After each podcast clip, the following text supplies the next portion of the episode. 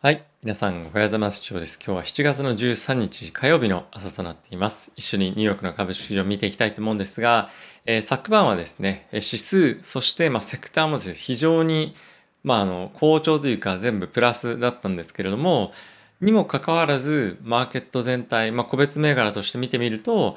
まあ、結構不調の一日に終わったんではないかなと思ってます。で、指数が非常に好調だった理由の一つとしては、えー、Google、Facebook、ディズニー、あとは4%を超える上昇を見せたテスラですね。まあ、こういった銘柄があったということで、他にはですね、銘柄に関しては結構弱かったところが多かったんですよね。やっぱ時価総額が大きいところが、まあ、非常にパフォーマンス好調だったというところが、えっ、ー、と、まあ、なんていうんですかね、まあ、要因の一つとしてなったと思うんですけれども、まあ、ただしこれがこれで資金質への非難ということで、えー、動いていたかっていうと、んなんかそんな感じでもないなっていう感じでしたね。えー、 GAFAM という意味では、えー、Google、Facebook がポジティブに終わったものの Amazon、Microsoft、Apple、まあ、こういったところはマイナスに大きく終わっていましたし、まあ、これじゃあディフェンシブな動きだったのかっていうと、まあ、コンシューマーとかまあそういったところはですね、なかなかまあ調子も良くなかったのと、まあ、あとはヘルスケアも良かったかっていうと、まあ、一応にそういうわけでもなくということで、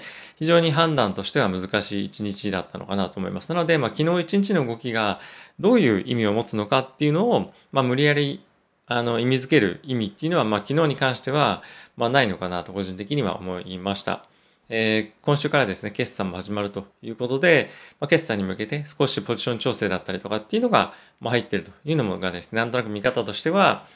まあ、あの、妥当なのかなと個人的には思ってます。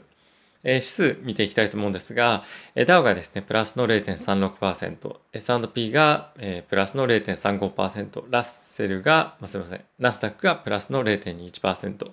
ラッセル2000がプラスの0.08%となっていました。米国の10年債の金利なんですけれども、若干まあ戻してて、1.36という水準で最後はクローズをしていました。で、ここ最近大きく下落をしていた米国の金利なんですけれども、まあ、そこからじわっと戻してきてはいて、え少しずつですね、えー、なんていうんだろうな、ちょっと行き過ぎたところを戻していると。で、株式に関しても同じで、まあ、下がりすぎた分を取り戻しているというような、え状況がここ最近は見れるのかなと思ってます。で、やっぱり、えっ、ー、と、ここ最近の動きはちょっと過敏になりすぎてたのかなっていうのがあって、戻されてるっていうのはあるんですけれども、じゃあここから戻ってきたどっちに行くのかっていうのは、やっぱりその今市場が注目している、えー、まあネタというかカタリストかんあの考えてみると、やっぱりコロナとか、ま、あとはアメリカの経済の鈍化が心配みたいなそういったところがメインになるのかなと思っていて、まあ、あとはですね、追加的に中国に関連した何かしらニュースが出てくるかどうかっていうことで、少しやっぱりネガティブな方向に今注目が集まってるんではないのかなと思っています。まあ、とはいえなんですけれども、まあ、今週からですね、始まる決算というところが、まあ、一番の市場の注目にはまずは一旦はなると思うので、まあ、この決算を見て、まあ、どちらの方向に向かっていくのかっていうのを、まあ、一旦は判断するのかなという感じですかね。で、コロナに関しても、まあ、一つ、一部の国ではですね、感染がま爆発的な拡大っていうのをまた見せてはいるものの、まあ、世界全体で見てみたりとか、アメリカというところで限定して見てみると、まあ、そこまで大きく増えてないんですよね。アメリカも今、若年層を中心に感染者拡大しているというようなニュースが出てますけれども、まあ、チャートというか、その感染者の推移っていうのを、まあ、各国から遡って見てみると、そこまでではないというのがやっぱりあるので、まあ、ここはですね、やっぱりしっかりとワクチンの接種を進めていくというところに、まあ、終始するのかなと個人的には思いました。で、えー、実際にですね、ワクチン株っていうところも見てみても、まあ、モデルナに関しては非常に好調なんですが、バイオンテックに関しては、まあ、そこまで動きっていうのがあんまりなくてですね、どちらかというと、えー、ちょっと今のところマイナスに動いている、あんまりパフォーマンスが良くないというところを見てみると、まあ、一応にそのワクチン銘柄がま好調ではないと。まあ、そういったところを見ると、やっぱりこのコロナに関しての心配な気持ちっていうのは、まあそこまでないんじゃないかなと個人的には思ってます。で、え後ほどご紹介しますけれども、WHO の方からも、ま、まずは世界にワクチンを行き渡せることが、え、まずは一番の、え、優先する課題で、まあ、3回打ちブースターショットっていうのは、ま、やるべきじゃないんじゃないかっていうような話も出てたりしていて、やっぱりそのワクチン銘柄に対して、まあ、なかなかポジティブになりづらいような状況では、まあ、もちろんあるものの、まあ、その3回中やらないからといって供給先がないというわけではないので、えー、ポジティブになっても良さそうなものではあるんですが、まあ、こういったワクチンの動きを見てみると、えー、コロナ関連で大きく質への非難、えーまあ、恐怖からの売りというようなマーケット全体へのインパクトっていうのは限定的かなという感じですかね。まあ、今やっぱり材料がないっていうところが一番の方向感出ないような理由なのかなと感じています。はい。えー、個別のニュース見ていきたいと思うんですけれども、えー、っと、昨日はですね、もう非常にコロナの、えー、ニュース多かったです。で、スペインでですね、感染者が2週間で3倍になりましたと。で、移動制限をしてますということが発表されていました。で、スペインに関してはですね、やはりこの期間、この時期、海外からのバカンス来てる人っていうのがやっぱりバルセロナ近辺で多いというところで、カタルーニャっていう地域なんですけれども、この辺りはですね、移動制限したりとか、ま、他バレンシアっていうところも非常に観光客を大きく受け入れるような地域でもあるんですけれども、まあ、その辺りでもですね、夜間の外出禁止とかっていうのが、新たに、発令をしていました。で、そういったところが注目をされる中なんですけれども、イギリスもですね、今感染者っていうのが少し増えてはいるんですが、えー、彼らはですね、コロナの,、まあその移動制限だったりとかっていうのを解除するというようなことを発表してます。で、えー、これはですね、どういうことかっていうと、まあ、やっぱり経済に対して、まあ、これ以上押さえつけることはなかなかあの得策ではないというところがやっぱりあるのと、まあ、あとはですね、やっぱりこれを機に国民にワクチンの接種っていうのをさらにですね、推し進める理由の一つでもあるんじゃないかなと思っています。で、イギリスに関してはですね、ワクチンの接種非常にやっぱり進んではいるので、ま今後、このワクチンの接種をま一生懸命やるっていうのと同時に、やっぱり経済の活性化っていうのも一緒に取り組んであげなきゃいけないと。で、あとはその感染者、感染が心配な人に対しては、もう自分でちゃんと管理をしてくださいというようなメッセージを今国民に送っているということですね。で、公共交通機関なんかではやっぱりマスクしっかりしてくださいとか、そのマスクが効く効かないとかっていうの議論はまあ別としてですね、まあそういったことっていうのをあのしっかりとあの国民に対してまあ言っていることとかあるあるので、まあ、自分でちゃんと管理して心配ならもう家から出ないでくださいと。でただしレストランも含めてそうですがビジネスを、えー、経済を活発化させていくために取れる措置を今後は取っていきますというのが、イギリスの判断として出ていました。で、一方なんですけれども、オランダなんですが、えー、抑制策っていうのを、解除した後に、また感染っていうのが再度拡大をしてきていて、まあ、首相がですね、判断を誤りましたということで、え国民に対して謝罪をしていました。で、ただし、オランダに関しても、やっぱりですね、これ産業が彼らはなかなかないと。で、かつ、他国との貿易というか、まあ、そういったことをしっかりやっていかないと経済の回復がもう見込めないこういう中でじゃあ本当にいつまでも移動の制限とかっていうのをしてていいのか、まあ、それで国が耐えられるのかっていうと、まあ、なかなかそうじゃないと思うんですよね。なので、まあ、ここはそのワクチンの接種というところと、まあ、鑑みてま判断をしていく必要があるのかなと思うので、まあ、各国いろいろ対応が違いますけれども、これやっぱり EU とまたイギリス、まあ、この辺りにもやっぱり違ってくると思うので、各国がどういう判断をしていくかしていくかっていうのは、まあ、非常に今後興味深いなと、えー、個人的には思っています。で、WHO なんですけれども、先ほど申し上げたように、まあ、世界的にワクチンの供給っていうのが、非常に均衡が取れてない状況に今あって、まあ、一部の、お金がある国家に対しては、ま非常に潤沢にワクチンが供給されていて、それ以外に関しては全く足りてないという状況になっているので、このブースター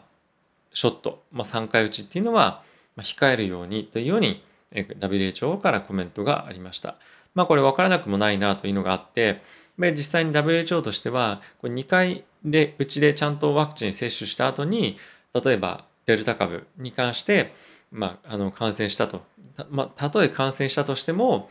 まあ、非常にその気づかないぐらいな症状しか出ないんですよっていうことをま言ってるんですね。まあ、そういったことが本当であれば、あのまあ、ワクチンをですねその3回打ちするんじゃなくて世界に一刻も早く、えーま、全体的に波及させるっていうのが、ま、優先させるっていうのは、まあ、あの確かにそうかなというところとあとはですねワクチンを接種してデルタ株に感染してしまう75%が65歳以上の方ということで、まあ、特に若い人に関しては、まあ、あんまりその1回ワクチン接種してしまえば、デルタ株なんかにも、まあ、そこまで心配する必要はないよっていうのがデータとしてあるっていうのも、まあ、そういうところかなと思ってます。はい。あとはですね、ジョンソンジョンソンのワクチンなんですけれども、FDA の発表によると、まあ、稀なんでは、稀ではあるんですが、自己免疫疾患の発症っていうのが、あの、あるということが副反応として発表されていました。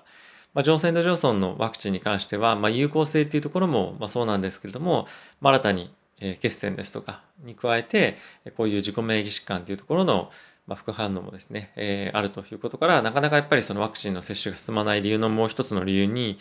なってしまいかねないなというのが、まちょっと不安なところですかね。まあ、今後アメリカの方でも引き続き、ワクチンの接種を進めていくような状況は続いてはいるものの、若者のワクチン接種を進めていく上に、まあ、こういったニュースはですね、ちょっとあのネガティブな材料なのかなとは個人的には思いました。まあ、今後もですね、継続的にワクチンの接種を、まあ、アメリカはどういうふうにしていくか、していけるかっていうのは、まあ、注目かなと思うので、まあ、世界の経済を支える上でもですね、非常に重要なので、このあたりは、え、追っていきたいなと思っています。であとはですね、イギリスの方、えー、すみません、欧州の方なんですけれども、まあ、世界的な政治の協調という意味では、まあ、今最優先な課題は、法人税の最低レベルっていうのを導入するということが、国際間で、まあ、あのなんですか、まあ、各国の間でまあ合意が取れている事項ですよということが発表をされてました。やっぱりドイツもはじめヨーロッパの方もそうなんですけれどもやっぱり税収っていうのを今後上げたいということで、まあ、この辺りに関しては、えー、まあ今回コロナでですね非常にダメージをあの民間だけじゃなく国も負ったというのもあるので、まあ、この辺りをしっかり取り組んでいきたいっていうのはやっぱりそういった背景っていうのもあるんじゃないかなと思ってます。まあとはですね個別個別株のあのことにはなってしまうんですが、え昨日ですね、バージン・ギャラクティック、えー、打ち上げというか、宇宙旅行を成功しましたけれども、まあ、その後にですね、新株発行約500億円の申請を行ったということで、え昨日はですね、17%ですかね、落ちてました。オープン直後はまあ10%ぐらいなところでですね、しばらくマイナス幅っていうのは均衡していたんですが、時間が経つにつれどんどんどんどん下落をしてきていって、最終的に17%下落というところまで落ちてました。ま、非常に夢がある銘柄で、宇宙旅行っていうところもですね、まあ、夢を与えるような子供たちにも、ま、世界中の人々に対して夢を与えるような銘柄のというかまあニュースだったんですが、まあ、それの直後にですね、まあ、新株発行の申請ということで、え投資家としてはまあ夢を見た直後にあのバカを見たというか、まあ、非常にあの、まあ、かわいそうというか、まあ、僕は持ってないんですけどもあの気の毒だったなと個人的には思ってます。まあ、あのタイミング的にはもしかするとあの発行する側としては、まあ、一番いいタイミングでの、まあ、申請ということなんでねあのだったのかもしれませんけれどもやっぱりこういうタイミングでそういうニュース出すっていうのはあのやっぱり信用ならんなと思うようなのは、まあ、非常にやっぱり理解できますしやっぱりスパックどこまでいってもスパック銘柄っていう風な扱いをされるような、まあ、一つのあのあまり良くない事例というかあのことだったんじゃないかなと個人的には思ってます。まあ、こういうところを見てみると、うん、スパック銘柄はやっぱりあんまり投資したくないなとか、まあ、そういうふうに、まあ、僕に僕にとってはなんですけども、まあ、思う一つの出来事だったかなと思ってます。もちろんスパックだから悪いとかスパックは良くないとかそういうことは、まあ、あの一概には言えないんですけれどもやっぱりそのスパックで上場をせざるを得なかったスパックで上場した理由っていうのを、まあ、こういうふうなニュースが出てきたりするとあの通通ってみたくなるというのは、うんまあ、一つやっぱりあのポイントとしてはあるのかなと思ってます。はい、えー、また明日からですねえー、どういうふうな動きになるかっていうのはちょっとまだ予想はつきませんけれども、まあ、今日のバージョンに関しては注目していきたいと思ってます。えー、市場全体としては、もうまずはもう何何よりもまずは決算というところかなとは思ってます。まあ、決算に関してはですね、あの非常にいい決算が今回も見込まれてはいるので、まあ、そのあたり本当にいい決算出てくるのかっていうところと、まあ、あとはですね、コロナのえ回復っていうのが徐々に見られる中、雇用の回復が、まそんなに、ま堅調にいってない。で、かつ物価っていうのが、ま高止まり今していて、今後は、ま下がってくるような、まあ、需給のバランスがもう少し取れて下がってくるような、ま、こういった予想がある中、えどういった予想をガイダンスを会社が出すかっていうところも非常に注目かなと思ってます。やはりここ最近の傾向として、